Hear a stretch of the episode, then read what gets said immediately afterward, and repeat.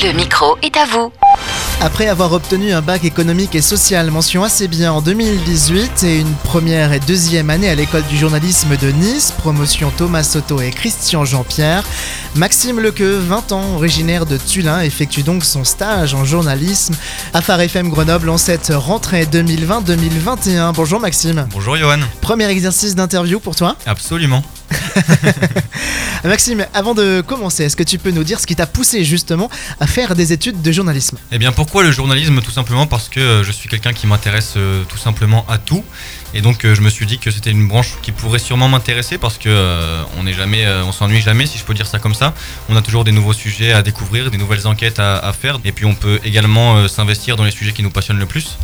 C'est pour ça que je trouve ça super intéressant, c'est qu'on s'ennuie jamais et chaque matin en allant au travail, on est, on est certain pardon, de ne pas faire les, les mêmes choses que la veille. Donc c'est ça que j'aime bien dans- dans ce métier. Dans ton CV, tu euh, donnes une citation euh, d'Hubert Beuve-Méry Le journalisme, c'est le contact et la distance. Tu l'expliques comment? Je trouve que c'est le contact à la fois parce qu'il faut être suffisamment proche des gens pour euh, avoir un contact avec eux et donc euh, soutirer les, les informations dont on, dont on a besoin forcément. Et aussi à la fois la distance parce que il faut toujours rester neutre dans ce métier. Et donc c'est pour ça qu'à la fois il faut être suffisamment proche des gens pour, pour apprendre des choses les gens évidemment, mais à la fois avoir une certaine distance pour euh, bah, tout simplement ne pas donner son avis et ne pas euh, sortir de cette neutralité si importante euh, dans ce métier. Pour clôturer euh, ce mois de stage, euh, tu as réalisé et produit un reportage ayant pour thème Plaie venue d'Orient ou bénédiction divine. Euh, Dans cette enquête faisant le lien entre coronavirus, confinement et la vie d'après pour les chrétiens au présent et au futur d'ailleurs, qu'est-ce qu'on apprend par les nombreux intervenants enregistrés? Eh bien, beaucoup de choses. Tout simplement, les, alternatives que ces fidèles ont pu trouver et ont dû trouver pour essayer de, de garder la foi à tout prix pendant le confinement.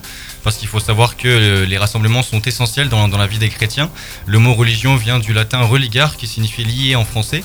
Donc, euh, ça signifie euh, exactement le lien entre les fidèles et l'Église, lien qui a été coupé pendant le confinement.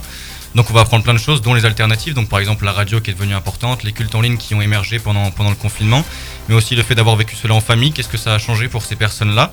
Et donc avec des intervenants très intéressants comme euh, Jean-Marc Pillou qui est le pasteur euh, et euh, président de la CNEF euh, iséroise, mais aussi d'autres pasteurs comme Bruno Picard, Christian Bouzy, mais également des, fidèles qui viendront donner leur avis, et leur avis également sur comment ils ont vécu eux-mêmes le confinement et quelles alternatives ont-ils trouvé pour pallier à- à ce problème de rassemblement? Alors sans révéler la finalité hein, de cette enquête, parce que l'idée c'est de pouvoir l'écouter en intégralité, évidemment, mais euh, qu'est-ce qu'on apprend là? Qu'est-ce qu'on peut retenir? Qu'est-ce qui peut-être t'a surpris ou marqué déjà euh, lorsque tu as commencé à travailler euh, sur ce reportage? Eh bien, moi, ce qui m'a surpris déjà, c'est que je ne savais pas que l'Église n'avait pas encore commencé à utiliser les nouvelles technologies, et notamment Internet. Et donc, j'ai appris que c'était vraiment euh, à cause ou grâce au confinement, c'est d'ailleurs le sujet du reportage, Mm. que l'Église s'est s'est tournée vers les technologies. Et donc, ça, je ne savais pas du tout. Et c'est quelque chose qui, pour le futur, euh, peut poser des problèmes. Donc, vous le verrez dans le reportage, mais c'est quelque chose que je ne savais pas. Et donc, c'est quelque chose qui m'a vraiment intéressé euh, de savoir euh, comment l'Église euh, se réinventait et réinvestissait dans les nouvelles technologies pour pouvoir ben, tout simplement se réinventer. Est-ce qu'il y a quelque chose qui t'a touché? Quelque chose qui m'a touché, c'est euh, la façon d'être euh, des fidèles et des chrétiens en généralité. Ils sont vraiment tous euh, super accessibles, super gentils, et c'est vraiment ce qui m'a touché, c'est qu'ils disent leur avis comme ils le pensent, et même si ça peut blesser ou toucher des gens, ils le diront quand même, et c'est vraiment la mentalité des chrétiens et des fidèles qui m'a qui m'a touché pendant ce reportage, donc, donc voilà. Merci Maxime.